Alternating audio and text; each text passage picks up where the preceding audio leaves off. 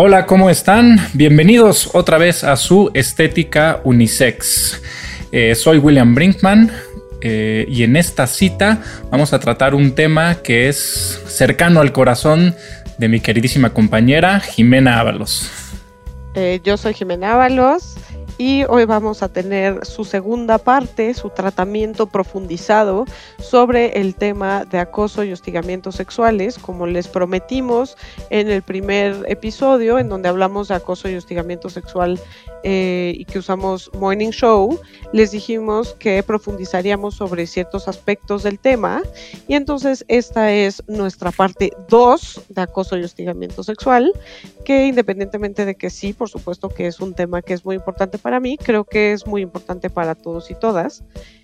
Em, en este sentido, elegimos tres películas que vamos a estar comentando con ustedes que nos parece que rescatan aspectos que nos permiten discutir con mucho más profundidad ciertos temas relacionados con acoso y hostigamiento sexual, pero que además nos recuerda cada una de estas películas a un caso jurídico paradigmático sobre acoso y hostigamiento sexual. Em, son casos de eh, Estados Unidos, porque en Estados Unidos es donde se dio de manera más clara el desarrollo jurisprudencial en temas de acoso y hostigamiento sexual, pero también porque son casos que nos presentan narrativas con historias muy pertinentes, con historias muy potentes que resaltan algunas de las aristas que nosotros queremos problematizar en esta cita de su estética unisex. Y además va a estar muy bueno porque al final eh, les tenemos una sorpresa. Va a venir un invitado sorpresa a darles un champú de sabiduría. Así que agárrense porque va a estar muy bueno. Acoso 2. El, acoso contraataca. Bien. Estética Unisex. Con Jimena Ábalos y William Brinkman Clark. Disponible en todos los lugares donde puedes escuchar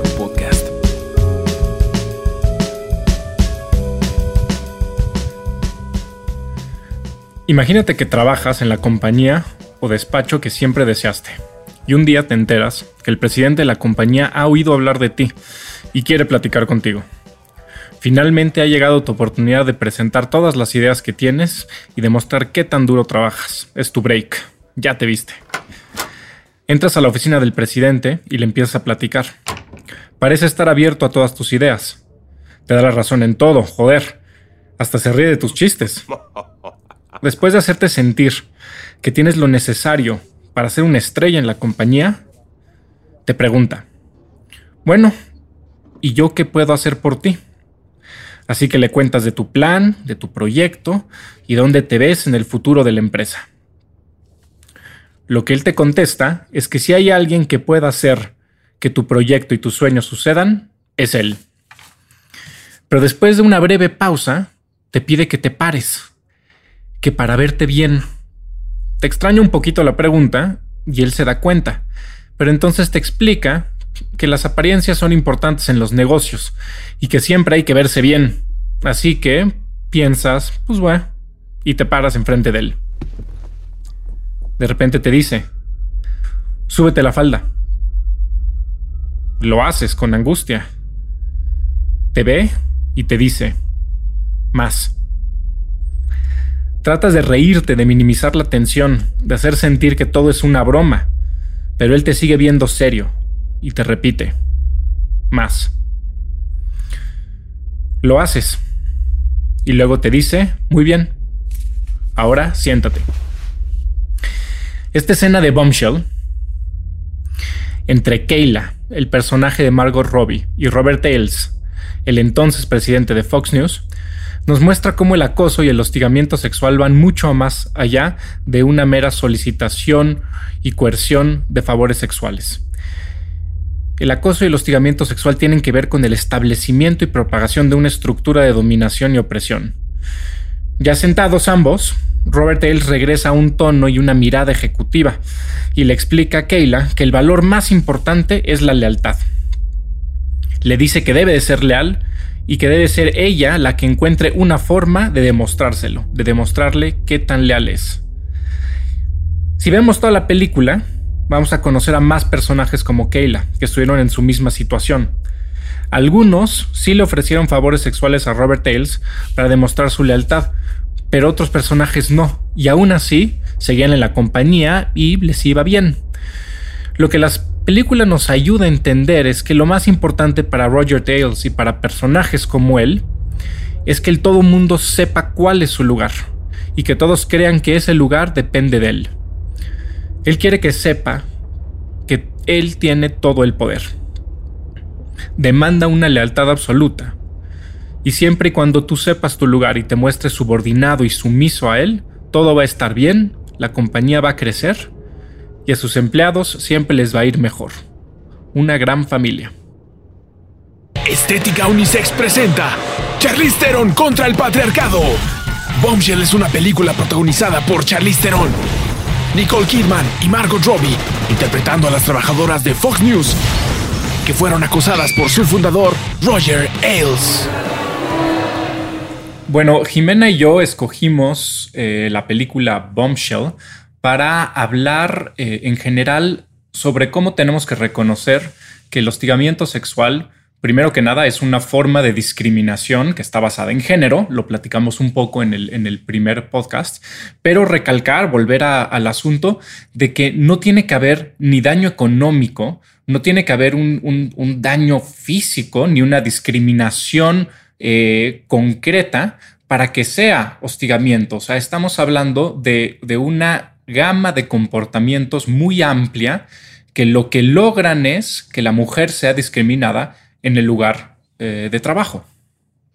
Sí, creo que esta película nos permite ver como las dinámicas de poder que entran en el tema del hostigamiento y por qué las mujeres de pronto toleramos este tipo de conductas porque sabemos que es lo que está esperado y por otra parte porque no queremos confrontar a una estructura de poder donde se dan esto, este tipo de, dinámicas, ¿no? Eh, creo que esto lo vemos muy claro en la película de Bombshell. Eh, tú hablabas de esta escena, que es una escena en donde se describe eh, cómo una mujer maneja cuando se da cuenta que empieza a haber ciertos avances sexuales. No sé si quieres platicar un poquito de esto. Sí, a mí es una de las escenas que más me, me interesa de la película porque más me parece que sienta el, tono para el resto de la película, aunque no se vuelva a reproducir estéticamente el recurso, eh, es muy interesante porque tú tienes que asumir como espectador que está sucediendo siempre. ¿A qué recurso me refiero? Hay una escena en particular eh, hacia el principio de la, película en la que vemos que un hombre le ofrece a una mujer eh, el trabajo de eh, la corresponsal en Washington, que es un, es un trabajo muy, este, muy codiciado. Y entonces ella primero le agradece, dice que chingón el trabajo, no sé qué, no sé cuánto, pero el tipo empieza a hacer avances, insinuaciones y entonces aparece la voz en off de la mujer que, te hace, eh, que te produce el efecto estético de su pensamiento, en la que ella claramente sabe lo que está pasando. O sea, este güey está tratando de insinuar que voy a tener que tener relaciones sexuales con él para, este, para conseguir este trabajo. Y entonces, aunque su, su mente lo sabe, tú ves en cámara cómo ella está fingiendo no saberlo y ahora sí que hacerse la tonta, ¿no? Entonces su mente le dice, eh, sonríe, este, no, no te veas asustada, este, hazte, hazlo para un lado, este, ríete un poquito, ¿me explico? Y entonces tú sabes, tú como espectador puedes estar viendo que la mujer claramente sabe, ¿sí? Lo que está haciendo él, pero que por todo este ambiente que existe y al cual ella pertenece, no le puede decir directamente a él, oye, no, o oye, esto está incorrecto, o oye, me estás agrediendo, porque sabe que puede poner en riesgo su trabajo. Y es muy interesante esta escena que estás diciendo, porque justo nos habla de las dinámicas de poder que existen en el hostigamiento sexual en el momento en el que él ya le ofreció el trabajo. ¿no?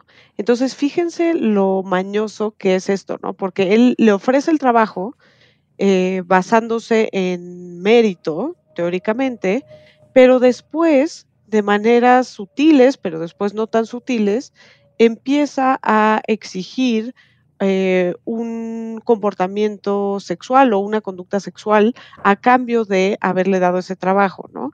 Entonces, aparentemente ella se ganó el trabajo, Sin embargo, el mensaje, y ahí es donde entra el abuso de poder, es que tiene que eh, dar algo a cambio de ese trabajo, ¿no? Entonces, es muy interesante porque parece que no hay un quid pro quo, parece que no le está pidiendo un favor sexual, pero en realidad sí le está pidiendo un favor sexual. O sea, parece eh, inicialmente que ella se ganó la chamba a través de su propio mérito, pero sin duda la está colocando en una situación en donde está poniendo en riesgo esa chamba si lo confronta, ¿no? Y entonces vienen todas estas estrategias que tenemos las mujeres para no confrontar a quien nos está incomodando, que eso es parte de las dinámicas del acoso y del hostigamiento, ¿no? Que siempre nos dicen, pero es que, ¿cómo vamos a saber si es una conducta sexual no bienvenida, ¿no? ¿Se acuerdan que en el episodio número uno de acoso, hablábamos de que el estándar jurídico del acoso y del hostigamiento es una conducta de naturaleza sexual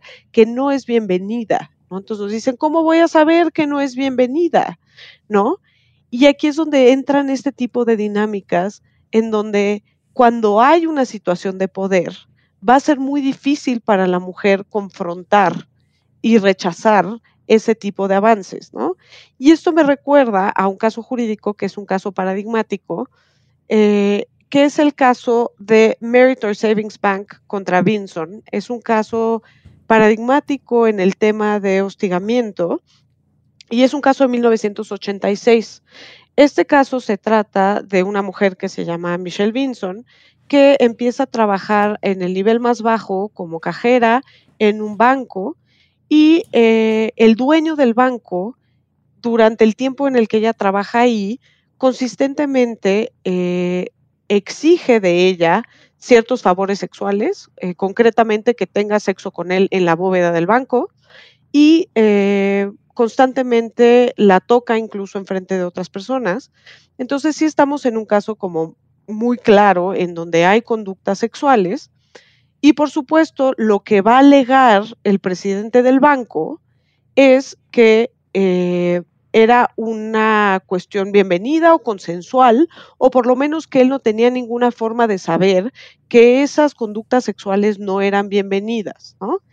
Y entonces es muy interesante porque entra justo este análisis en donde decimos, a ver, eh, finalmente ya la corren porque falta mucho al trabajo.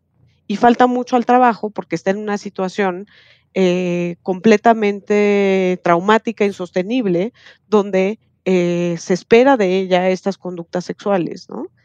Entonces, y hay que decirlo, es una mujer negra, ¿no? Entonces también entra ahí una serie de dinámicas de poder y de dominación muy particulares que siempre tenemos que analizar desde el punto de vista de la interseccionalidad, ¿no?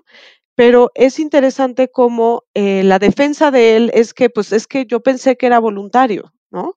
justo cuando tenemos una relación asimétrica, que en este caso estamos hablando del presidente del banco, frente a una mujer que entra a trabajar en el nivel administrativo más bajo, difícilmente estamos en una situación en donde se le va a confrontar y se le va a decir que no. ¿Me explico? Entonces ahí eh, está relacionado con este ejemplo que dábamos de Bombshell, William. Y además está padrísimo el caso que platicas, porque lo que vemos en Bombshell es justo la construcción, bueno, no vemos la construcción, pero sí vemos la, puesta en escena de esta estructura. Este, inclusive cuando Robert Ailes, el, dueño de Fox, no es el dueño de Fox, es el, director de la división de noticias de Fox, se entera que hay esta demanda en contra de él, eh, se enoja y reta a su gente a que le encuentren un, un caso sólido de alguna vez que él haya directamente pedido un favor sexual o que directamente haya agredido a una mujer. Y es un poquito lo, lo que dices tú, pues bueno, es que tampoco son pendejos, ¿no? Bueno, sí son, pero los buenos buenos no son, no son los buenos buenos no son tan pendejos, ¿no? Es decir, construyen toda una estructura de tal manera que lo que se pueda hacer no solo es conseguir favores de tipo sensual o sexual, sino que la misma estructura, los consigas o no, reafirme una, una, un sistema de dominación que entonces hace sentir al subordinado, en este caso a las mujeres subordinadas, eh, la necesidad de comportarse de cierta manera y de, entender o, rechazar de una manera bonita los avances de naturaleza sexual, porque si no, lo que están poniendo en peligro son sus propios trabajos. Entonces, es como este tipo de, juego en el que el jefe no puede perder, ¿no? Porque por un lado consigue lo que quiere, pero por el otro él dice que nunca lo, que nunca lo pidió. Y entonces nunca lo pedí, pues, no, no hice nada mal. Si me lo querían dar, pues es culpa de quien, quien me, lo, me lo quiso dar, ¿no? Pero yo no he hecho nada, nada malo. Es decir, eh, el enfoque sobre el individuo lo que hace es alejar tu mirada de, eh, de, lo perverso del, del daño sistémico o del sistema mismo. Me encanta esto que estás diciendo porque justo nos habla de algo que es común a los tres casos que vamos a platicar hoy, que es que no, no es una cosa que tiene una dimensión individual y que depende de la relación específica entre esas dos personas. Hay una dimensión estructural y aquí eh, justo es interesante porque la Corte lo que dice es, no importa, la cuestión no es saber si era voluntario, sino saber si era bienvenido. Y esto puede ser muy sutil, pero es posible que ella voluntariamente haya ido a la bóveda, sí, pero no era bienvenido en el sentido que había todo un mecanismo de coerción en donde la asimetría de poder era tal que ella no estaba en una posibilidad real para rechazar ese tipo de atención, ¿no? Eh, y, y eso es muy claro cuando ves a los dos personajes de la narrativa, tanto en Bombshell como en este caso que estoy diciendo, ¿no? La simetría de poder es tal que no estás en una posición real de decirle que no y de confrontarlo, ¿no? Otro tema interesante de este caso, que es el primer caso que se lleva ante la Suprema Corte de Justicia de Estados Unidos, en donde eh, es el primer caso de hostigamiento sexual propiamente, de sexual harassment, y uno de los estándares que se derivan de este caso es que no tiene que haber una pérdida tangible de carácter económico. Es decir, no es, no se tiene que demostrar que me dijo, si no vienes a la bóveda te corro, sino que se tiene que demostrar que había unas condiciones de trabajo en donde eh, que era lo suficientemente insidioso, lo suficientemente terrible como que es para que eso afectara mi ambiente de trabajo y mis condiciones laborales. Sí, y además en Bombshell podemos ver exactamente esto que estás diciendo.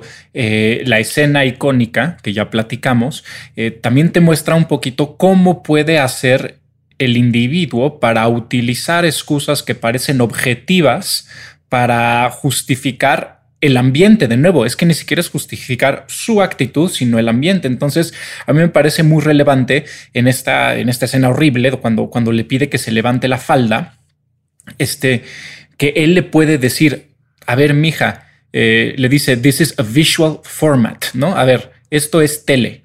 Eh, y, en la tele se te ven, se te ven las piernas. Entonces, entonces lo, lo el sistema lo estructura de tal manera que no pareciera como si Roger Ailes le está queriendo ver las piernas, sino que eh, así son las cosas. Y entonces el que yo te lo pida no tiene que ver con una conducta, lo que es más, lo que podría ser una conducta indebida en otro lugar, eh, en las minas, de, este, de Minnesota, ahorita que vamos a hablar de eso, lo que ahí podría ser ilegal, muéstrame tus piernas.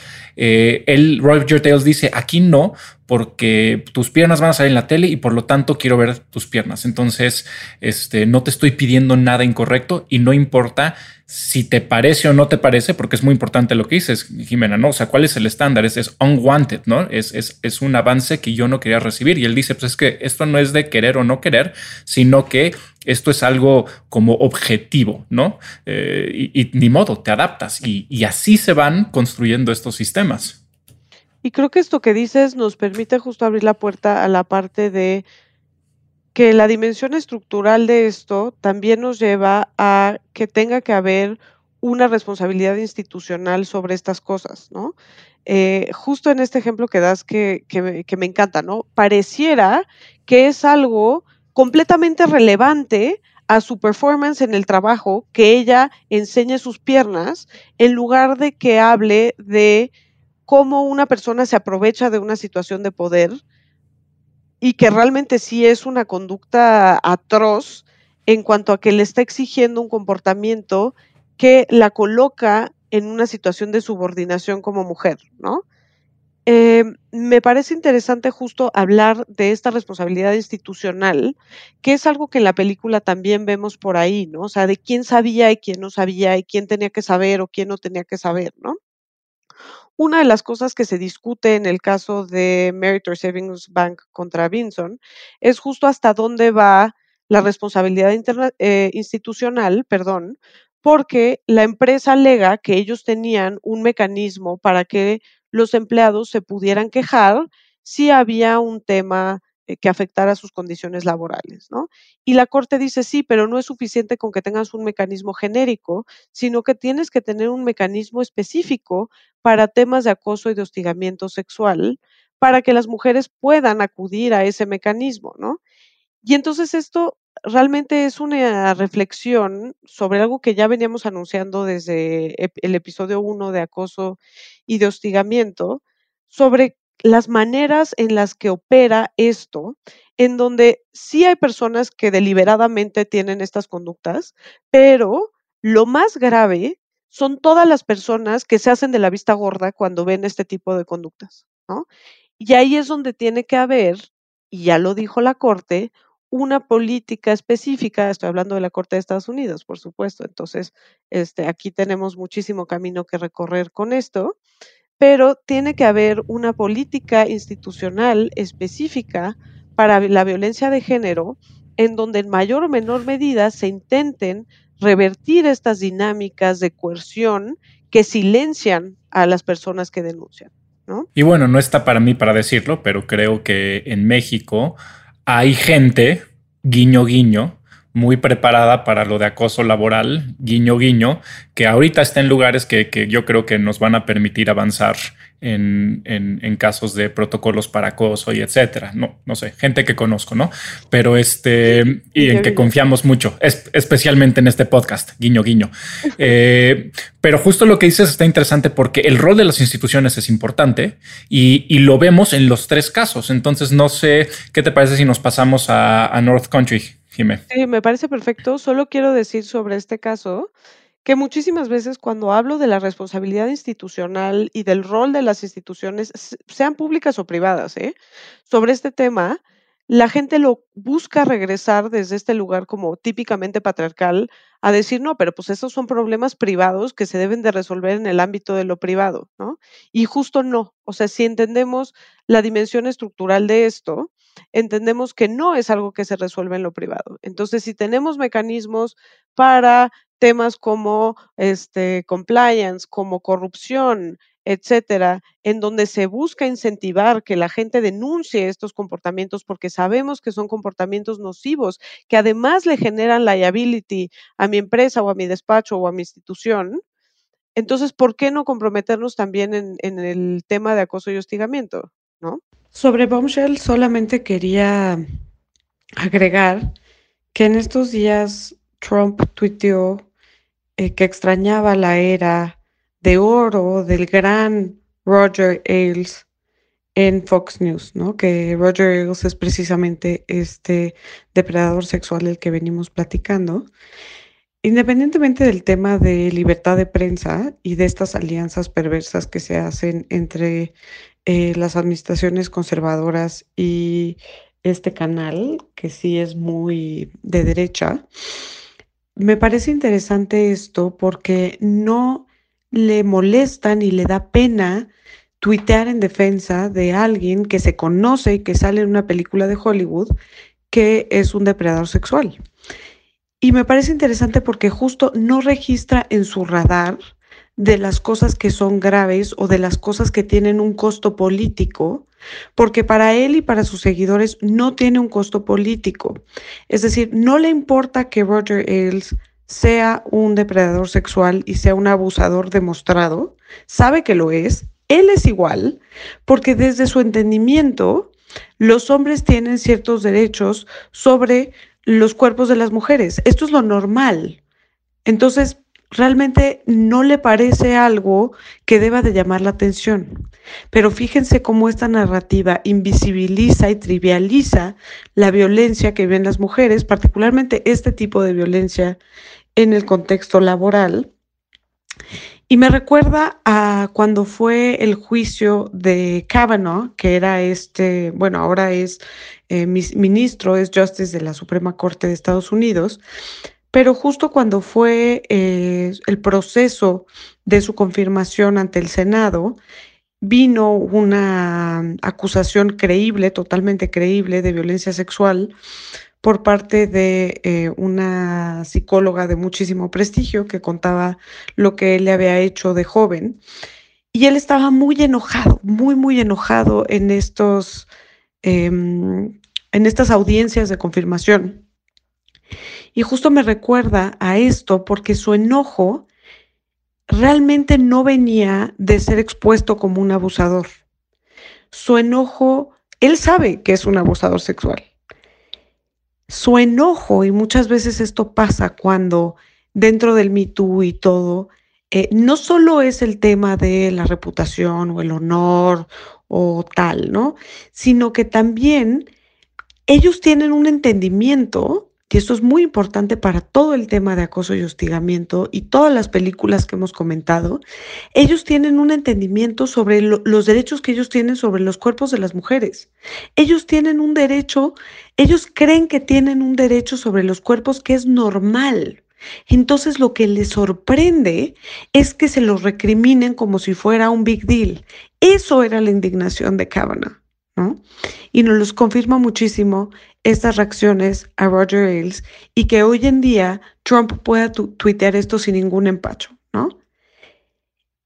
Viene de una concepción sobre la apropiación de los cuerpos femeninos, que es algo muy sutil, en donde ellos creen que esto es parte de la normalidad de lo que ellos pueden hacer hacia las mujeres.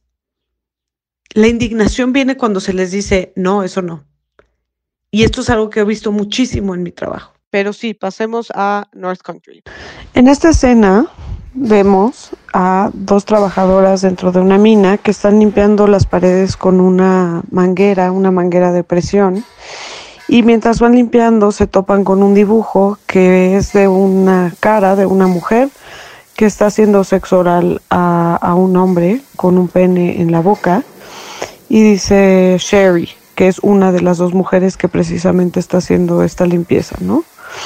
Este dibujo, ellas lo limpian con agua y dos hombres las abordan, otros dos trabajadores de la mina, para decirles que eh, porque lo borraron, que si no aprecian ese, esa obra de arte y ellas tienen que teóricamente reírse y tomarlo porque si no, eh, no tiene sentido del humor, ¿no? Que es lo que siempre nos dicen a las mujeres.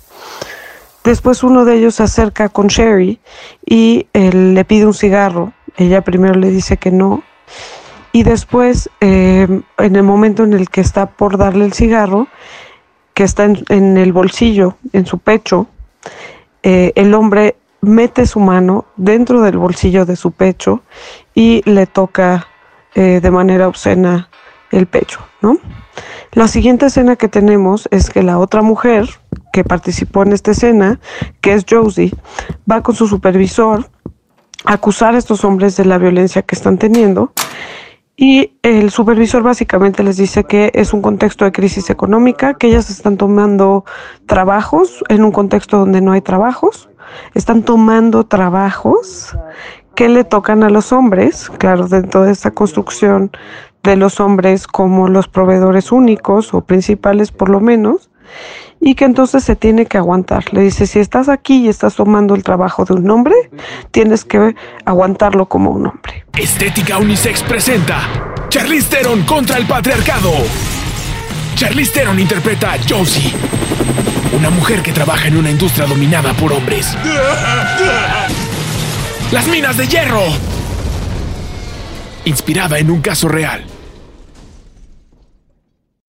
Bueno, y a ver, escogimos esta película porque uno de los aspectos más importantes que podemos ver en, North Country es la manera en la que la violencia sexual, y es muy importante lo, que voy a decir, porque Jimena me lo ha recalcado muchas veces, porque siempre caemos en este error, es una violencia sexual que no necesariamente tiene que ser física y no necesariamente tiene que ser explícita, puede ser una violencia sexual simbólica, implícita, inclusive a partir de mecanismos del imaginario, pero bueno, como esta violencia en cualquiera de sus formas nos sirve primero como una herramienta de sexismo y segundo como una herramienta de dominación de, poner a la mujer en su lugar.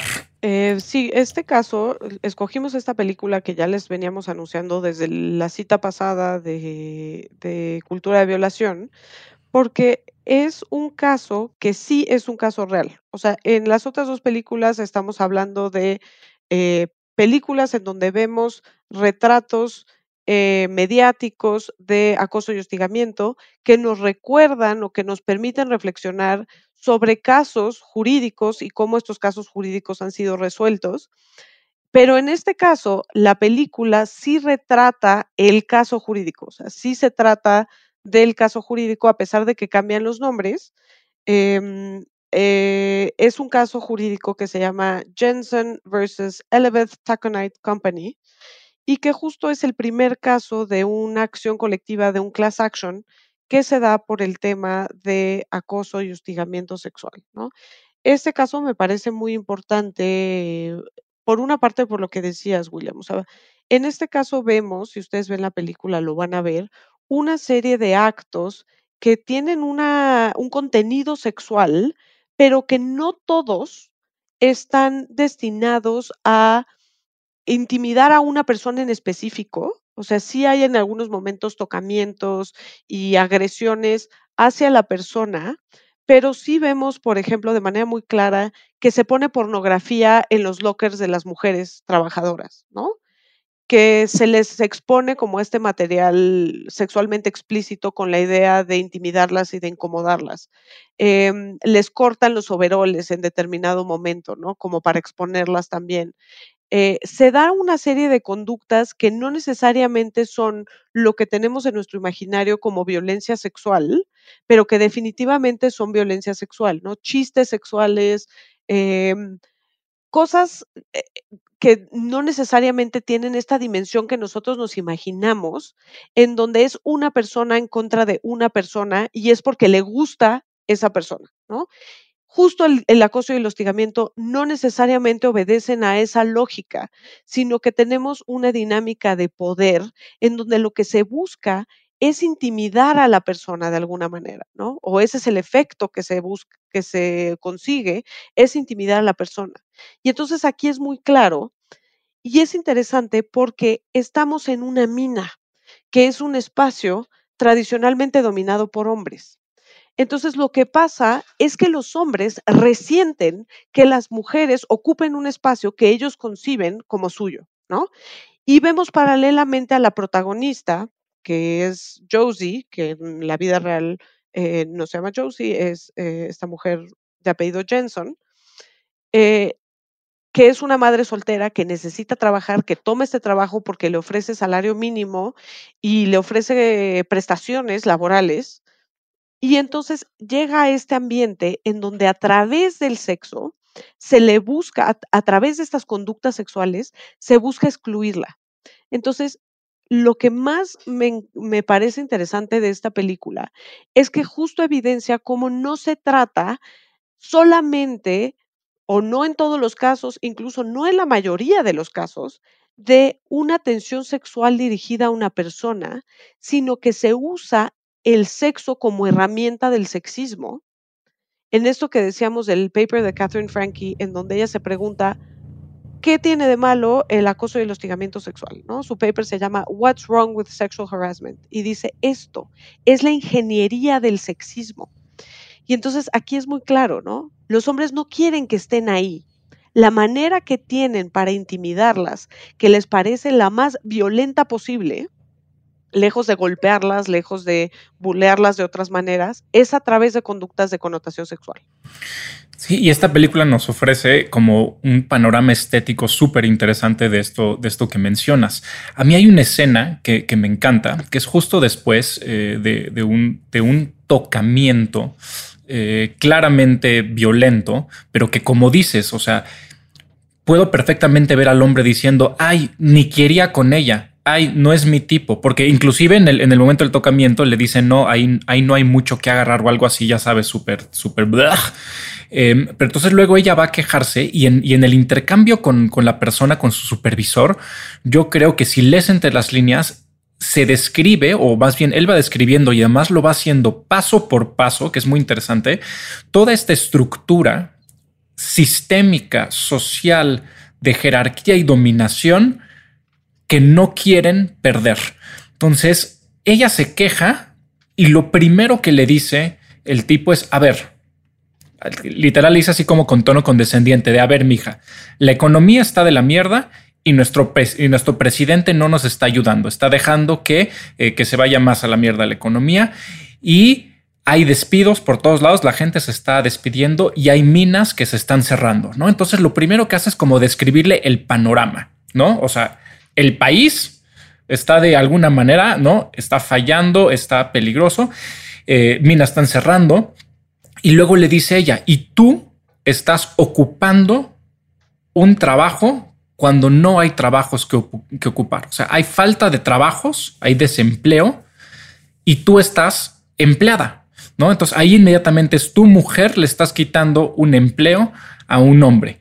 Y después le dice, y, esto lo, tenemos que decir en inglés porque dice, you have no business being here, ¿no? Tú no tienes razón de estar aquí, pero cuando lo pasa al castellano y dices razón, se pierde un poquito la, connotación completamente transaccional y de comercio de lo que está diciendo. Sí, no es tu negocio estar aquí, que no nos vamos a meter esto, pero se va al literal la antigüedad y el lugar del negocio y el lugar de lo privado y todo eso, ¿no? Y después de explicarle todo eso, le dice, pero tú no entiendes eso, no lo quieres oír, ¿no? Y entonces le dice, entonces lo único que te puedo decir es, trabaja duro y take it like a man, ¿no? O sea, aguántate, mija, sé, sé machita, sé hombre, que me parece increíble cómo encapsula todo lo que platicamos, ¿no? O sea, le está diciendo, este no es tu lugar, este es el lugar de un hombre, tú no mereces estar aquí, este, estás transgrediendo el orden natural de las cosas, etcétera, etcétera. Pero si ya vas a estar aquí por necia y porque no quieres oírlo, entonces actúa como un hombrecito.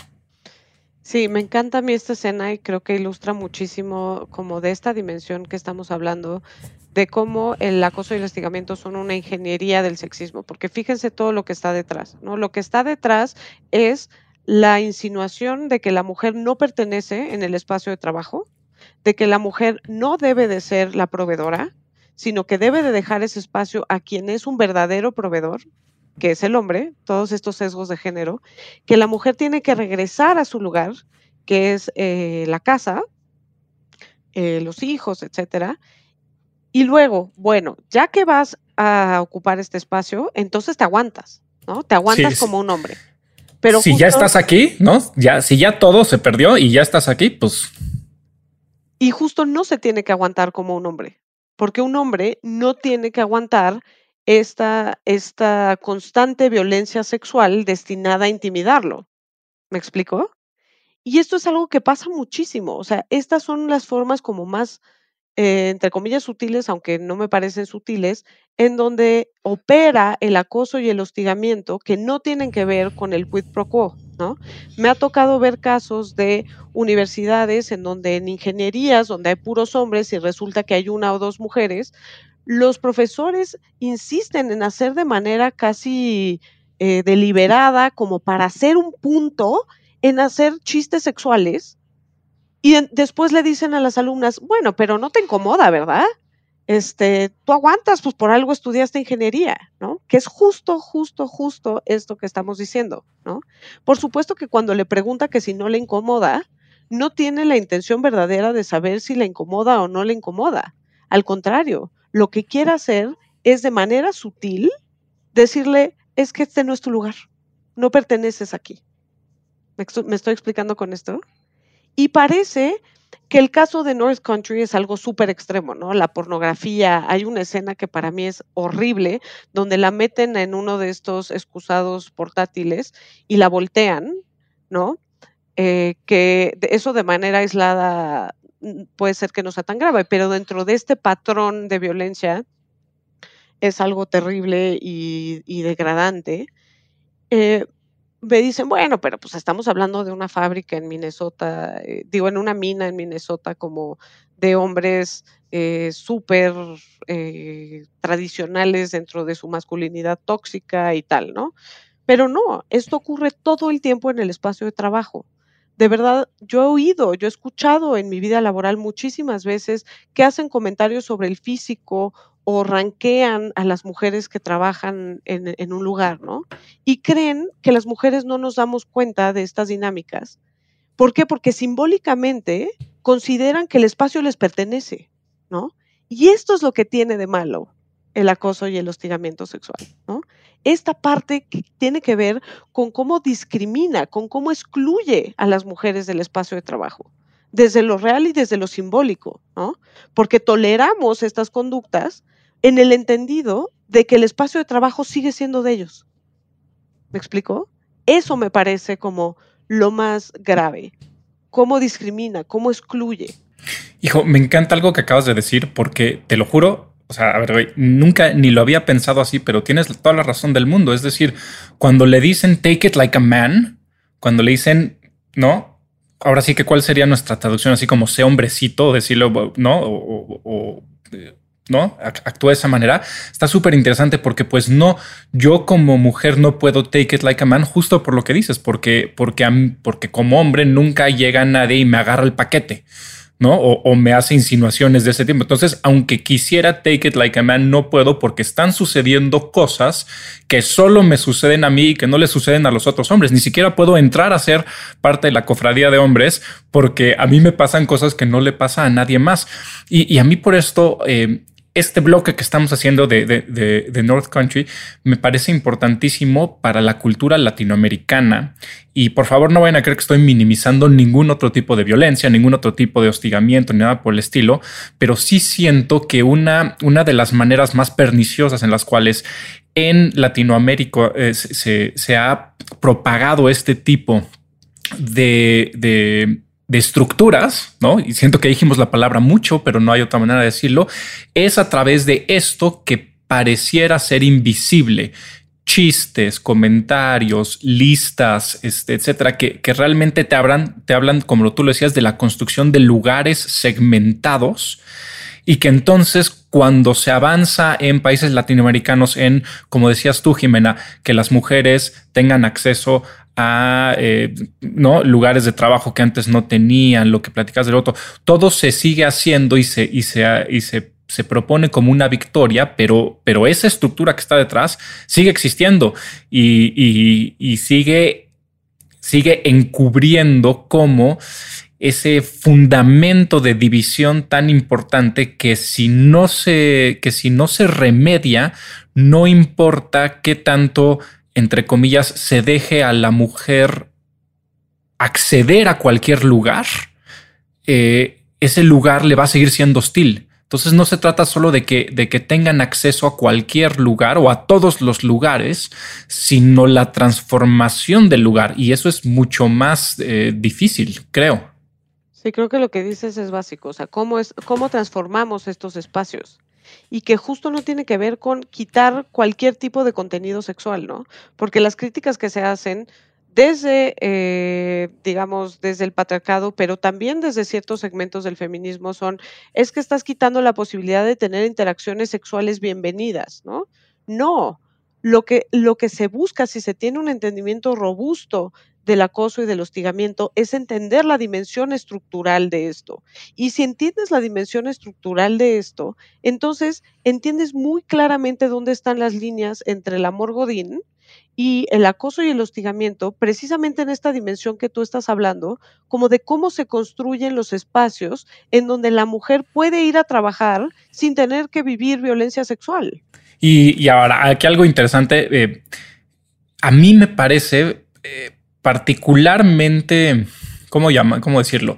Particularmente problemático que la mayoría de los ejemplos que tenemos sobre éxitos em, en la, vamos a decirlo así, éxitos en la lucha en contra de los sistemas de opresión, siempre son pintados o siempre aparecen como éxitos individuales y eso también es otra vez el sistema en, eh, trabajando.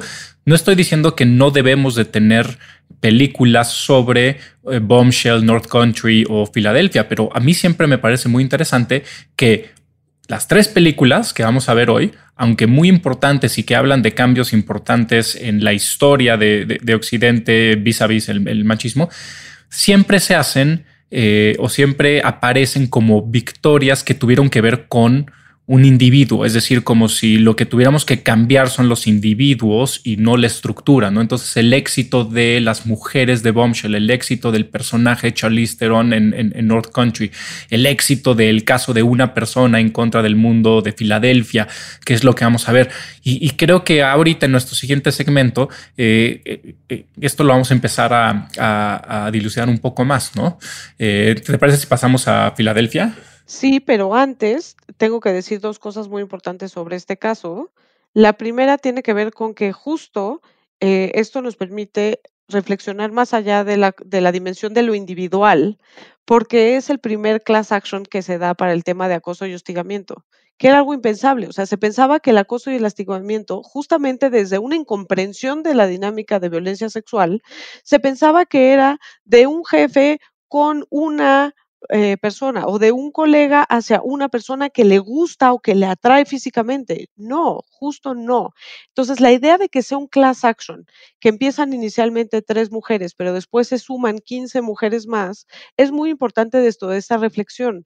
Se trata de un clima institucional, de un ambiente de trabajo que es hostil a las mujeres y que no tengo por qué ir a trabajar y ver pornografía en mi locker, que no tengo por qué ir a trabajar y en el ejemplo que yo les estoy dando del profesor de ingenierías, que me hagan chistes sobre penes y no es porque yo no tenga un sentido del humor y no es porque a mí no me guste hablar de penes. ¿no? Que ese es, otro estereotipo, ¿no? No es que yo sea súper recatada y no, y no quiera oír hablar de, de penes, no, no tengo por qué estar sometida en un ambiente que me es hostil y que quiere comunicarme de manera constante que no tengo un lugar ahí. Ahí está la cuestión. Exacto, y, pero ah, de nuevo, es fascinante cómo, por ejemplo, esta herramienta que es tan importante, quizá tú nos puedas platicar más, más de esto, Jimena, eh, más adelante, esta, esta herramienta jurídica que es tan interesante, que es el class action, que para los que no sepan es la posibilidad de muchas personas de constituir como un grupo de, eh, no sé cuál es la palabra jurídica correcta, agredidos, ofendidos, este, eh, y juntos hacer una demanda, es importantísimo. Eh, como herramienta jurídica, pero es súper interesante cómo en las películas siempre tengo que revertir porque es algo cultural, es la estética de la cultura. Revierto que aunque sean muchísimas mujeres, agarro a una heroína o, a una persona, ¿no? Entonces Bombshell intenta eh, decirnos, estas son muchas mujeres que están demandando, pero la única manera que sabemos de narrar una historia, o yo diría, la manera de que sabemos de narrar una historia de una manera exitosa, comercialmente exitosa, es con el individuo. Entonces está muy bien que sean muchas mujeres, pero vamos a ver la lucha de esta mujer o de estas dos mujeres y ellas son las, las heroínas, ¿no? North Country, como decías tú, el eh, Jason versus Evelyn Taconite también es un, eh, es un class action, ¿no? Eh, entonces, a la estética de, la cosa creo que es muy interesante. Sí, solo quiero hablar de un aspecto más de, de North Country y es algo que tú mencionaste cuando estábamos preparando el podcast, que estaba relacionado con el casting de Charlize Theron, ¿no? que justo se le criticaba porque ella es muy bonita y entonces dijeron como, mm, es demasiado bonita para jugar ese papel. Creo que hay algo de mérito en esa crítica, eh, no de que ella sea casteada, por supuesto, sino creo que el, el justo llevarlo al personaje y a la imagen de Charlize Theron en el póster, nos vuelve a remitir a este lugar en donde es porque ella es sexualmente atractiva que recibe este tipo de atenciones. Y no, no tiene que ver con una cuestión de atracción física, no tiene que ver con eh, querer tener una relación sexual con ella y no poder controlar eso, sino tiene que ver con dinámicas de poder que muy seguido están erotizadas. Entonces, ella podría ser fea y de todas formas le iban a hacer ese tipo de cuestiones, de, perdón, de todas formas iba a recibir esa violencia sexual. Por supuesto que sí, ¿no? Entonces, sí creo que eh, es importante no irse con la idea de que eh, es porque ella era tan bonita que recibe estas atenciones sexuales no bienvenidas, ¿no? Sino que tiene que ver con dinámicas de poder estructurales en donde se busca discriminarla y excluirla y intimidarla para hacerle saber que ella no tiene un lugar ahí, ¿no?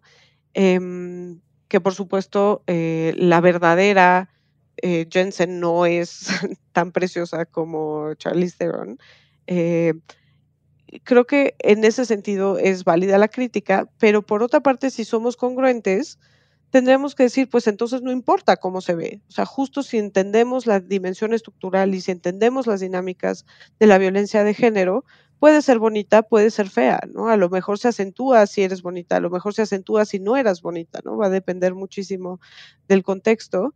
Em, pero bueno, e, es interesante que eso haya jugado un rol. Y que, y, que además, como platicábamos tú y yo, Jimena, en la crítica misma, ya no en la película, sino en, en, la crítica que alguien hace de esa decisión de casting, ya se desvela un poquito eh, esta estructura. ¿Por qué? Porque lo que se desvela es el pensamiento o la creencia de que hay ciertos lugares para una mujer atractiva y que entonces en el imaginario eh, la mina, por ejemplo, no es el lugar para una mujer atractiva y que por lo tanto el casting está mal o que la mujer atractiva tiene eh, normalmente está en otros lugares o que tiene otras funciones y que por lo tanto es este todos estos movimientos son como estético y políticamente eh, falaces y entonces eso creo que también es muy muy interesante. Sí, y creo que es buenísima esa reflexión en el sentido de pensar, ¿y por qué no va una mujer atractiva a trabajar en una mina? ¿Y por qué no, por qué las mujeres que trabajan en Bombshell tienen que verse de determinada manera, ¿no? Y esto tiene que ver con construcciones eh, definitivamente patriarcales y de los roles de género sobre eh, la fiscalización de los cuerpos femeninos en general, ¿no? Y ser demasiado fea para ciertos trabajos eh, nos queda muy claro que tiene que ver con esta fiscalización, pero también ser demasiado bonita para ciertos otros nos recuerda esta misma retórica.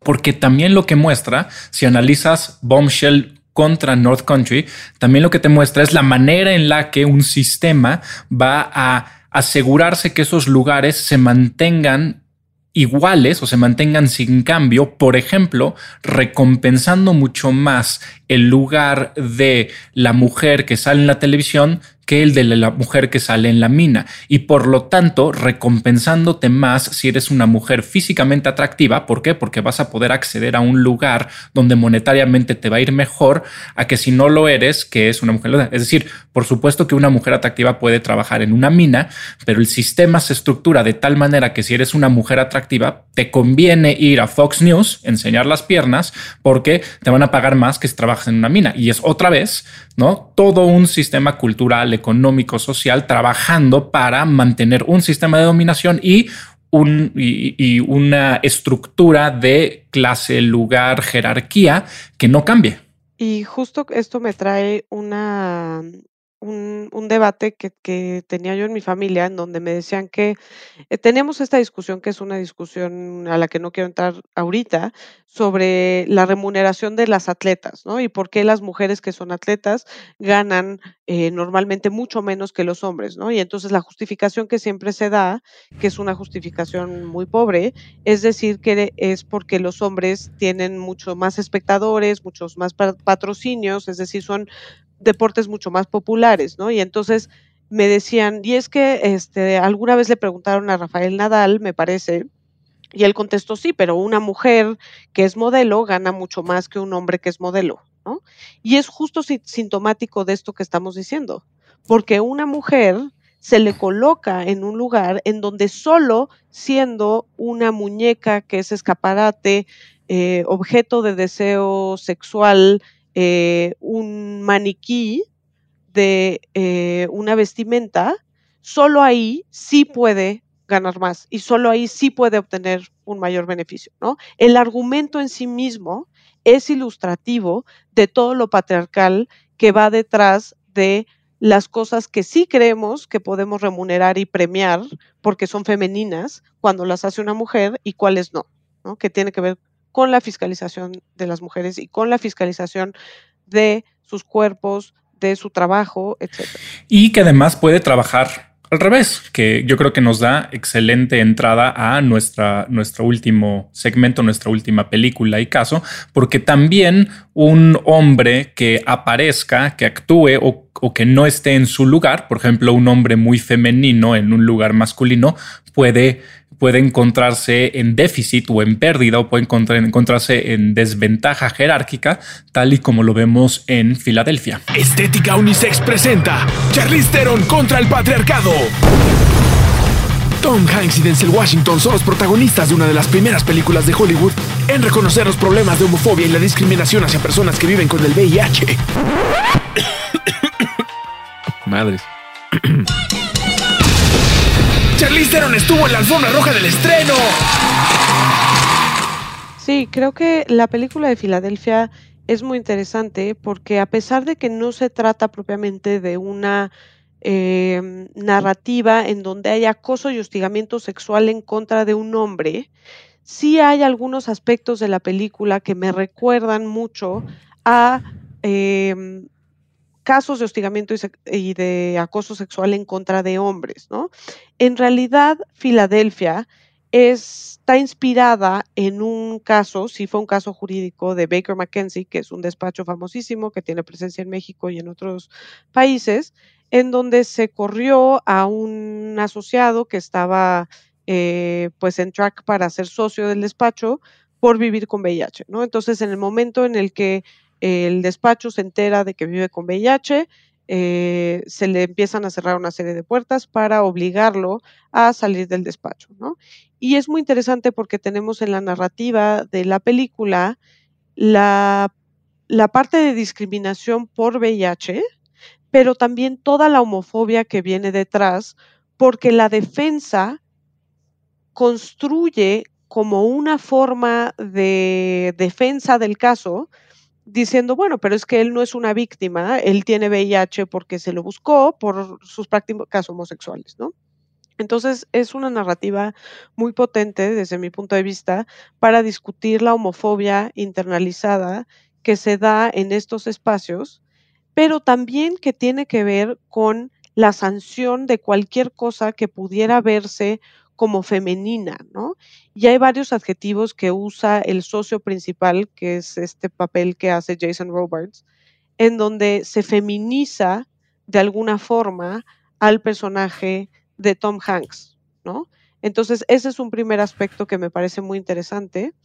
Otro aspecto que me parece muy interesante eh, tiene que ver con, nuevamente, dónde, cómo construimos los espacios y cómo se da eh, el imaginario de estos espacios construido totalmente a partir de la masculinidad. Es decir, vemos en esta escena que se da en el spa o en el sauna, que los espacios de puros hombres, que son el club de golf o el gentleman's club, etcétera, estos son los espacios que se siguen concibiendo como espacios en donde se hacen los tratos, ¿no? Y en donde realmente se resuelven cuestiones delicadas de negocios.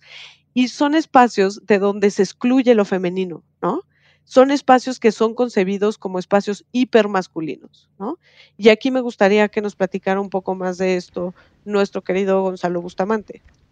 Eh, hola, eh, soy Gonzalo eh, Bustamante y gracias por invitarme otra vez a Estética Unisex. Ya saben que soy fan eh, máximo del programa y de Jimena y de William. Los dos son muy queridos amigos, admirados pensadores, en fin, eh, los quiero mucho. Y pues les agradezco esta invitación para participar. Sé que están comentando un poco em, el tema de acoso y particularmente em, acoso en el ámbito laboral.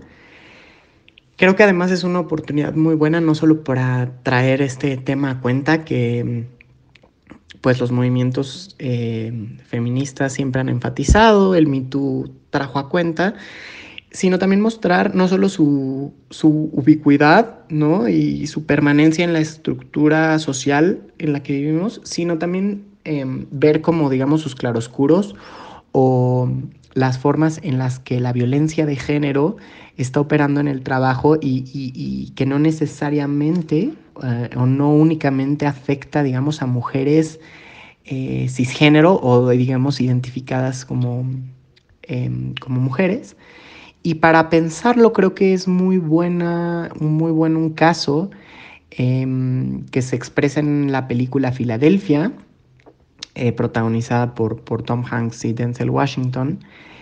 Particularmente estoy pensando, ¿no? Eh, para, ah, para reflexionar sobre esto, eh, cómo es una película que aborda este problema cuando un hombre es el que se ve acosado en el trabajo, ¿no? Recordamos que es, una película en donde Tom Hanks, eh, que se llama, tiene, su personaje se llama Andrew Beckett, es un abogado muy talentoso en, la, en una firma prestigiosa de Filadelfia, y ahí, este, y pues cuando él, él es homosexual y tiene SIDA, y lo despiden, lo despiden de su trabajo eh, cuando él ya muestra lesiones, ¿no? Y un poco la historia es como un poco problematizar em, con un, en un juicio si, si, si, es, si es, tal, es, es cierto que lo, hayan, que lo hayan corrido por discriminación, ¿no? Discriminándolo por ser homosexual y por tener, y por tener SIDA. Pero aun cuando esto pueda parecer, digamos, el eje principal, que digamos como la discriminación em, por, por SIDA y digamos todo lo que conlleva, digamos, la, el rechazo a la homosexualidad y también como los prejuicios ante el VIH y el SIDA, eh, particularmente en los 90, creo que también es una excelente, un excelente pretexto para justo visibilizar el acoso eh, a hombres en, en, el ámbito laboral.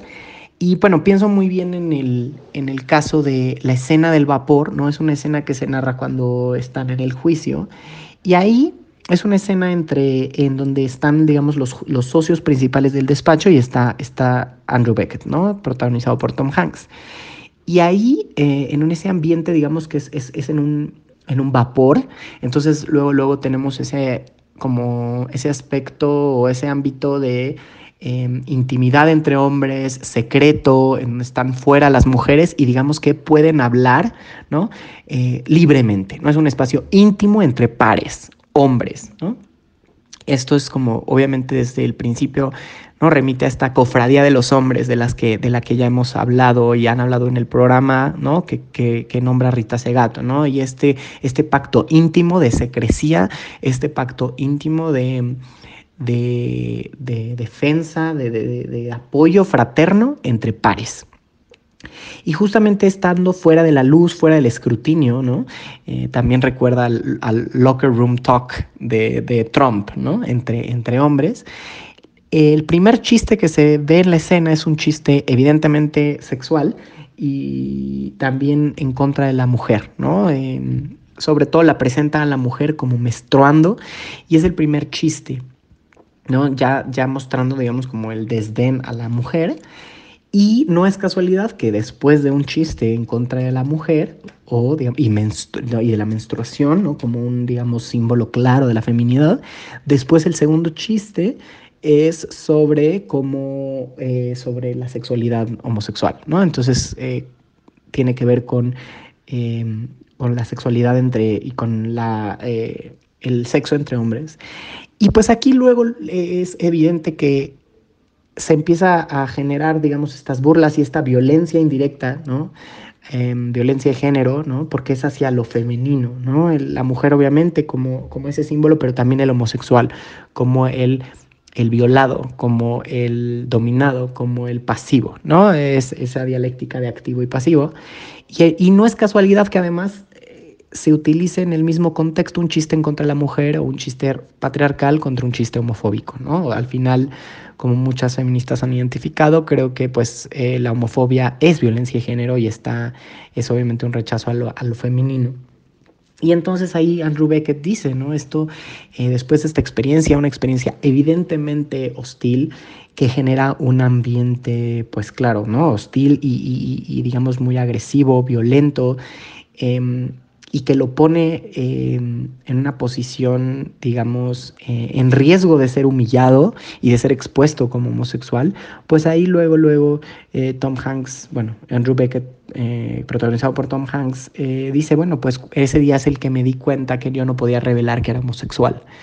Y ese es el tipo de acoso de ambiente tóxico laboral que se puede generar y que no necesariamente tiene que ver con un quid pro quo, no necesariamente tiene que ver como con una, una propuesta indecorosa, ¿no? Una propuesta eh, de intercambio, ¿no? Un intercambio de favores sexuales o de favores, digamos, este, de un favor sexual para em, una amenaza de, de, de, de, ser, de que se te va a correr si no haces ciertas cosas, ¿no? Aquí, evidentemente, es un acoso, es un hostigamiento eh, de un ambiente tóxico en donde claramente se está señalando una jerarquía, ¿no? Las mujeres y los homosexuales como debajo jerárquicamente, como personas de, quien se puede uno burlar en secreto, ¿no?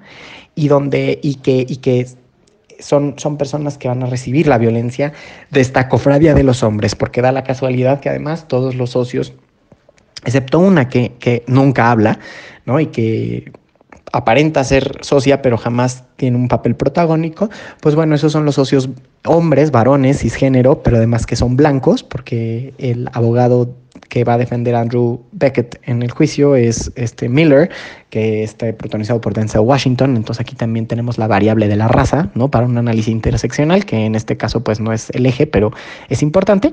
Entonces tienes a todos los varones blancos, ¿no? Eh, siendo, digamos, los eh, la élite del, despacho, generando este ambiente tóxico. Y de obvio, o sea, de, de, donde ellos no conscientemente, pero están generando una, están acosando em, y están, digamos, violentando indirectamente y bueno, directamente después a, a, Andrew Beckett. Lo que es interesante también es cuando en el juicio uno de los socios también revela lo que, se le, lo que le hizo durante un viaje, bueno, no es un viaje, un, durante su tiempo en la marina, a un homosexual en el barco, ¿no? Y que fue que se le metieron su cabeza al excusado. Eh, y entonces esos también son los tipos de comentarios, los tipos de chistes eh, en contra de las mujeres y la homosexualidad. Entonces, digamos, la feminidad en general, que pues genera un ambiente hostil hacia la diferencia, hacia la feminidad, hacia personas homosexuales o no cisgénero o personas identificadas como mujeres. Y es también un mecanismo de intimidación, ¿no? En donde pues eh, las personas tienen miedo a revelar pues quiénes son o cualquier cosa de su vida privada por miedo a las represalias. Y es este ambiente de miedo, de intimidación, de acoso, eh, el que mm, se está perpetuando en las estructuras, en este caso evidentemente de la ley, porque también aquí no solo es un reflejo, digamos, del quehacer de abogados, sino también de la ley en un sentido más amplio, ¿no? Em, y que está recurrentemente haciéndose estas conexiones, conexiones muy interesantes, eh, porque también, por ejemplo, cuando Miller, el abogado, está, digamos, este, en un bar, ¿no? En donde además hay una clara división racial, em, y alguien lo empieza, se empieza a burlar de él como de si ya fuera homosexual, él como, ah, tú también eres gay, y le dice, ¿no? Eres, you're light in the sneakers, ¿no? Que es como una expresión como de que ya eres un hada, ¿no? Como eres un hada, eres femenina, ¿no? Y también él, él, él cuando está hablando con su esposa utiliza el término tutti frutti, es decir, todos estos términos que es sobre la feminidad del homosexual y que generan asco, generan repulsión. Interesantemente que en ese contexto del bar también Miller eh, menciona eh, cuando él empieza a, digamos, revirar la burla eh, a la persona, él empieza a decirle como, pues sí, estoy buscando hombres como tú, hombres fuertes, y empieza a, digamos, a, como jugar el juego em, como si fuera homosexual. Y interesantemente él menciona Colón a Colón, ¿no? A Cristóbal Colón y a sus marineros. Entonces, muy rápidamente llega no solo la conexión de la violencia y el acoso en relación a la, a la, a la feminidad y a la homosexualidad, sino a la, a, la, a, la, a la colonia, a la colonización, a la violación como dominación. Entonces, durante toda, a lo largo de la película se están haciendo estas conexiones de feminidad, ¿no? Eh, homosexualidad, colonización, eh, supremacía, dominación, superioridad jerárquica, en fin, em, y se revelan todo esto y, y, cómo un ambiente no tiene que ser explícitamente, digamos, de intercambio o de amenaza para ser un ambiente de acoso, un ambiente hostil, un ambiente agresivo en contra de la diferencia, de la disidencia sexual, de la, de la, incluso de la, de la diferencia racial. Un, caso también en el, en, el, en el juicio es una de las secretarias que es visiblemente negra y que tiene aretes digamos que revelan eh, su ascendencia africana y que uno de los, uno de los jefes eh, le pide que utilice aretes más americanos, ¿no? Más, digamos, menos llamativos.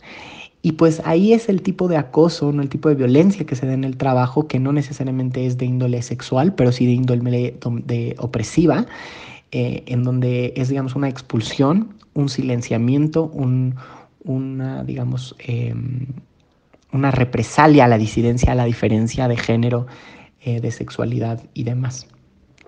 Entonces, bueno, esto creo que es una muy buena, muy buen, muy buen ejemplo fílmico de discusión para, para para analizar cómo la violencia de género se presenta en el trabajo y que también afecta a hombres, aunque un tipo de hombres o personas que no se ajustan a un paradigma de masculinidad, al mandato de masculinidad, y de hecho sufrirán la violencia, la expulsión por parte de esta cofradía de los hombres en este vapor, en este, en este lugar, digamos, en este, este eh, en este área secreta de pares, en donde eh, se expresa esta violencia en forma de humor eh, pero que también se expresa en, en, de vuelta al trabajo y genera un ambiente de hostil, opresivo, eh, y que da, genera miedo a la humillación, miedo a las represalias em, eh, a lo largo de la película y que, bueno, se refleja en nuestra vida cotidiana.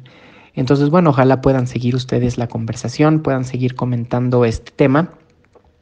Tan importante para visibilizar la violencia de género como también afecta a los hombres, aunque a los hombres que se les identifica con lo femenino eh, o con algún tipo de disidencia. Eh, de nuevo, aquí también tenemos a la cuestión de la raza y de la masculinidad en relación con lo racial eh, y que valdría la pena retomar. Muchísimas gracias por invitarme, espero que este, tengan un programa excelente como siempre.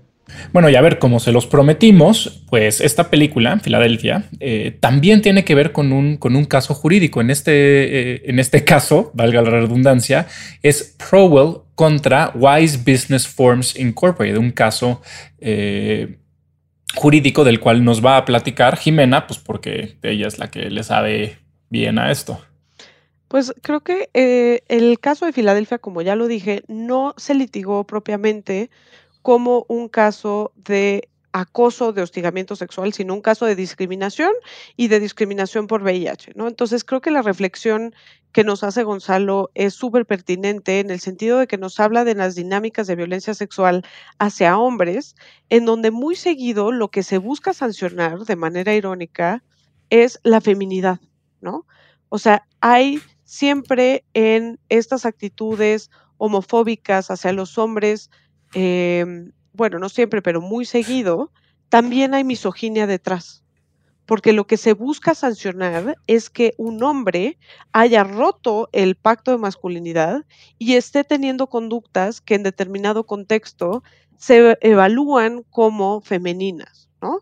Entonces, eh, yo ya les había platicado en acoso y hostigamiento parte 1 de un caso muy famoso que es el caso OnCale versus Sundowner Services, que es el caso de un hombre en una plataforma petrolera que es violentado sexualmente por sus compañeros y nuevamente no es por una atracción sexual hacia él, por sus compañeros heterosexuales eh, muy desde una masculinidad tóxica, porque justo él no se conforma y no participa de los rituales de masculinidad de una plataforma petrolera, ¿no? Entonces, como él se le ve de cierta forma como alguien afeminado, entonces la mejor manera que ven sus compañeros para degradarlo, para aterrorizarlo, es a través de la violencia sexual. Entonces, creo que estos casos de violencia sexual en contra de hombres ilustran de manera particular que no necesariamente es algo que tiene que ver con una atracción física, sino que tiene que ver con una dinámica de poder y con una dinámica de dominación.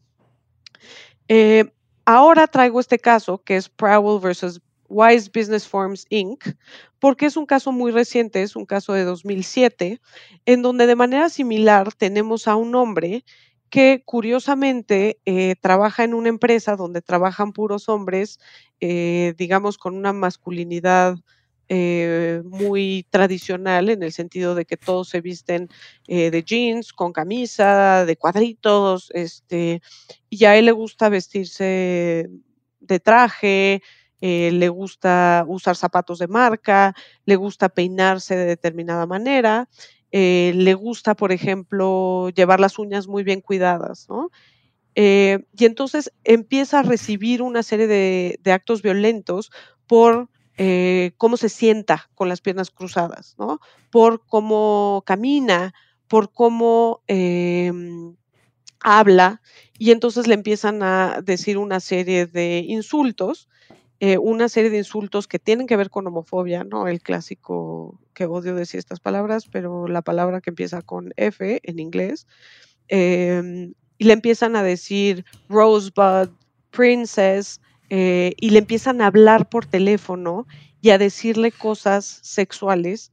Eh, incluso hay un momento en el que ponen cosas en su coche como de contenido sexual.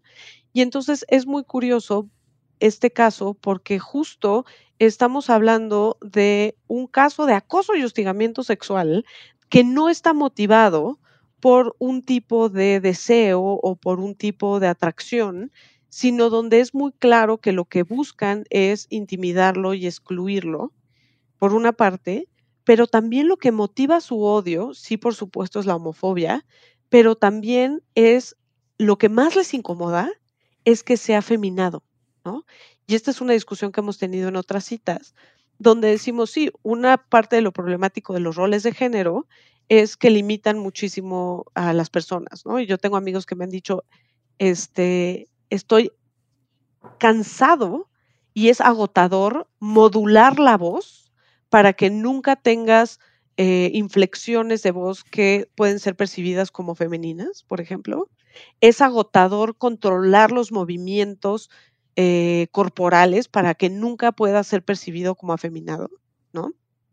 Pero también eh, lo que tiene problemático los roles de género es que sí hay una jerarquía y dónde se evidencia esta jerarquía en este tipo de casos en donde vemos que sí, por supuesto, el problema es que se perciba como homosexual, ¿no? Independientemente de si es eh, realmente homosexual o no, porque los casos jurídicos que vemos esto nos hablan de homosexualidad real o percibida, ¿no? Sino la parte de que sea, entre comillas, afeminado, eso es lo que más odio genera y lo que provoca que sea a través de conductas sexuales que se le intimide, que se le busque eh, sancionar a esta persona, ¿no? Entonces me parece eh, muy interesante este caso.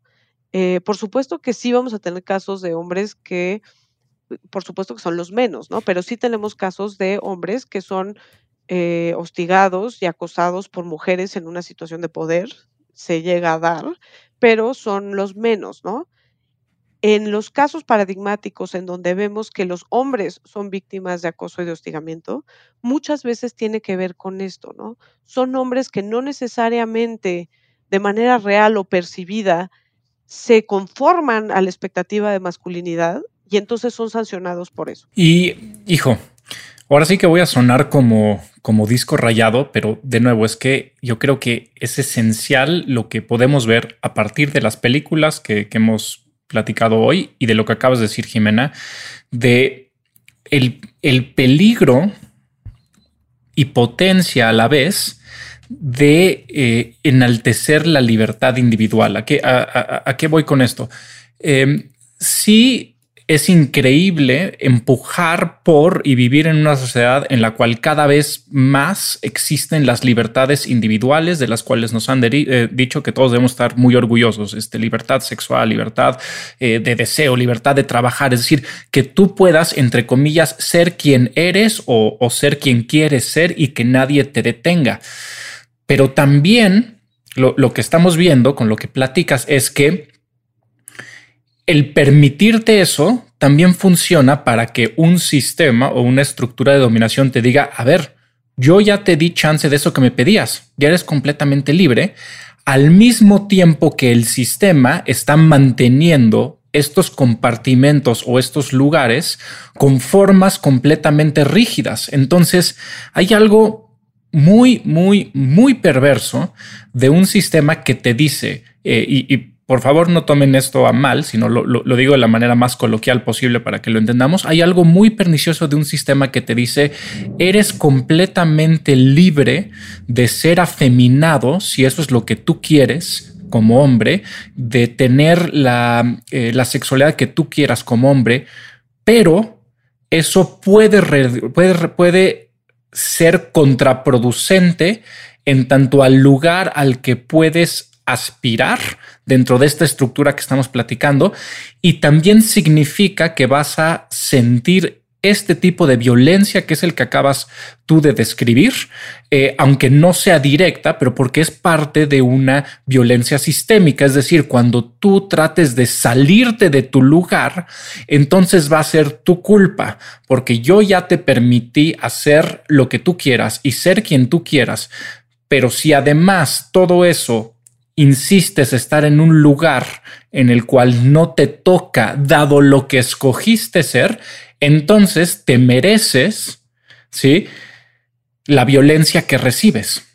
Y yo creo que en Filadelfia lo ves y es muy importante esta reflexión porque el caso que tú traes a cuenta, Jiménez, es un caso, como acabas de decir, de 2007. O sea, no se vale ver esta película que es de los noventas o oír a nuestros papás decía, bueno, eso era antes y ahora ya no es, porque justo hay este peligro de que aunque ahora parezca que ya no es, puede ser aún más violento porque estamos en la apariencia de que hay esta completa eh, eh, esta completa libertad y entonces yo creo que la violencia puede llegar a ser más frustrante, creo que puede llegar a, hacernos, puedes llegar a cuestionarte a, ti mismo, ¿no? Este, y, y, creo que ahí hay muchísimos peligros detrás de algo que aparecería como completamente benéfico y que no estoy diciendo que no lo sea, que sea incrementar cada vez más estas libertades personales individuales. Sí, creo que es una reflexión pertinente porque creemos que ya son cosas que no se dan. O sea, nos parecen a tal grado inaceptables que pensamos que no se dan. Y por supuesto que sí se dan. Entonces, si seguimos en la ilusión de que eh, podemos ser quienes queremos ser, que por supuesto que sí, podemos ser quienes queremos ser, pero tenemos que poner atención a estas dinámicas estructurales, ¿no? Y, creo que es importante esto porque la crítica que se hace desde el feminismo, particularmente desde el feminismo liberal, a todas las políticas y a todos los avances que se han dado en términos de regulación de la violencia sexual, particularmente en el espacio del trabajo, de las universidades, eh, se enfoca un poco en el que estamos perdiendo agencia sexual, ¿no? O que estamos perdiendo libertad sexual y en ese sentido eh, cuando buscamos eh, desexualizar por completo el espacio de trabajo o eh, el espacio universitario, estamos en realidad quitándole valor a la decisión de cada persona, incluyendo la decisión de cada mujer, y paradójicamente entonces estamos asumiendo un discurso patriarcal que niega agencia sexual, ¿no? Entonces, me parece pertinente en esta discusión que estamos teniendo sobre el individuo y la estructura, porque justo si entendemos a la violencia sexual en su dimensión estructural, eh, vemos que no es la parte sexual, ¿no? Que es el problema, sino la parte en donde se subordina a ciertas personas a través del sexo, ¿no? Repito, es que es una ingeniería del sexismo. Y si no sufrimos de eso, es porque estamos en un lugar de privilegio absurdo, ¿no? Creo que, hay que estar conscientes de eso, ¿no? O sea, cuando Marta Lamas nos dice, no, y es que ya estamos perdiendo el piropo, ¿no? Sí, ¿quién puede disfrutar un piropo, ¿no? Claro, o sea, si yo llego en mi camioneta a dar clases en una universidad privada, pues a lo mejor puedo disfrutar un piropo, ¿no? Este, hay personas que este, están expuestas constantemente a la violencia y al acoso callejero, que claramente jamás reivindicarían el piropo, ¿no? Esto lo traigo a colación porque uno de los lugares donde particularmente ciertos feminismos o ciertas feministas han sido críticas es en el tema de la regulación del acoso y el hostigamiento, ¿no? y dicen, es que ya se nos está pasando la mano porque estamos negando agencia sexual. Justo no. Justo no se trata de negar agencia sexual. Si reconoces las dinámicas de violencia sexual, si reconoces la dimensión estructural, entonces tienes que regular ciertas prácticas no por ser sexuales, sino porque son discriminatorias. Y esa es la parte que, hay que entender, ¿no? Con todo esto que hemos dicho sobre eh, cómo se crean los espacios.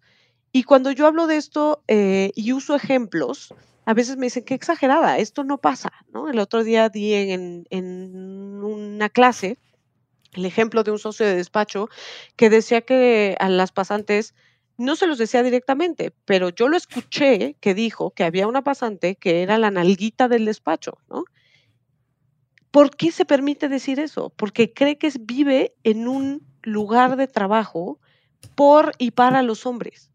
Eso es lo grave. Y además, a ver, yo debo de confesar que yo por mucho tiempo estuve eh, un poco en ese campo eh, medio liberal de no podemos regular tanto el, espacio del deseo en el caso del trabajo. Pero después de, de platicarlo mucho contigo, Jimena, también me di cuenta que era una posición de ignorancia. No voy a decir si estas personas que tú mencionas son ignorantes porque no es mi lugar para decirlo, pero una vez que tú me fuiste platicando la estructura jurídica, es decir, la manera en la que la ley trata de intervenir y todas las herramientas que tiene para tratar de estar todo el tiempo eh, como malabareando entre libertad, sexualidad, este, instituciones, o sea, todo lo que hace, entenderlo desde el punto de vista meramente jurídico, eh, sí me ayudó a, hacer un poquito un converso eh, hacia, hacia este tipo de regulaciones, porque además, pues desgraciadamente son, son necesarias, pero, pero oírlo de alguien que, que, sabe muy bien la teoría de la, de, la ley, como tú, y no, y no simplemente la práctica de la ley, que es completamente distinto, sino los fundamentos filosóficos de, cómo está operando el, aparato jurídico, eh, debo aceptar que me, que, me ayudaron a entender todo, todo esto. Oye, muchas gracias por decir eso. Eh, es totalmente inesperado. Eh, y, bueno, creo que hay mucho más, mucho, mucho más que decir sobre esta crítica al tema de la agencia sexual. Y creo que hay partes de eso que son válidas, pero me regreso a nuestro episodio sobre el diablo viste a la moda, ¿no? Le diable viste a la moda, en donde justo hablábamos de sí, eh, puedes reivindicar las decisiones personales, que desde el feminismo es algo evidentemente muy importante. Sin embargo, no puedes perder de vista la dimensión estructural. Y hay ciertas cosas que no dependen de mi experiencia individual. Pues bueno, agradecemos a todos que hayan venido, que hayan visitado una vez más a la estética. Espero que hayan quedado ustedes muy chulos. Eh, yo me despido, William Brinkman Clark. Pueden encontrarme en arroba William Brinkman en Twitter y como William.brinkman en Instagram. Yo soy Jimena Ábalos. Eh, me despido también. Espero que haya sido algo que haya enriquecido su conocimiento y que haya enchulado su nivel de discusión.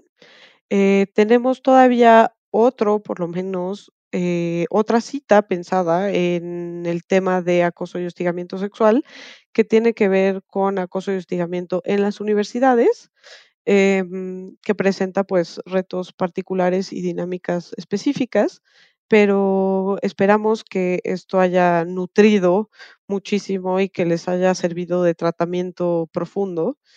Em, también pueden encontrar en redes sociales como eh, estoy en el Twitter, arroba Jimábalos, con J. Y ahí estamos para cualquier comentario o sugerencia que nos quieran hacer, como siempre. Así que ya saben que de salida saquen su cita para la próxima visita a la Estética Unisex. Muchas gracias. Estética Unisex. Con Jimena Ábalos y William Brinkman Clark. Disponible en todos los lugares donde puedes escuchar un podcast.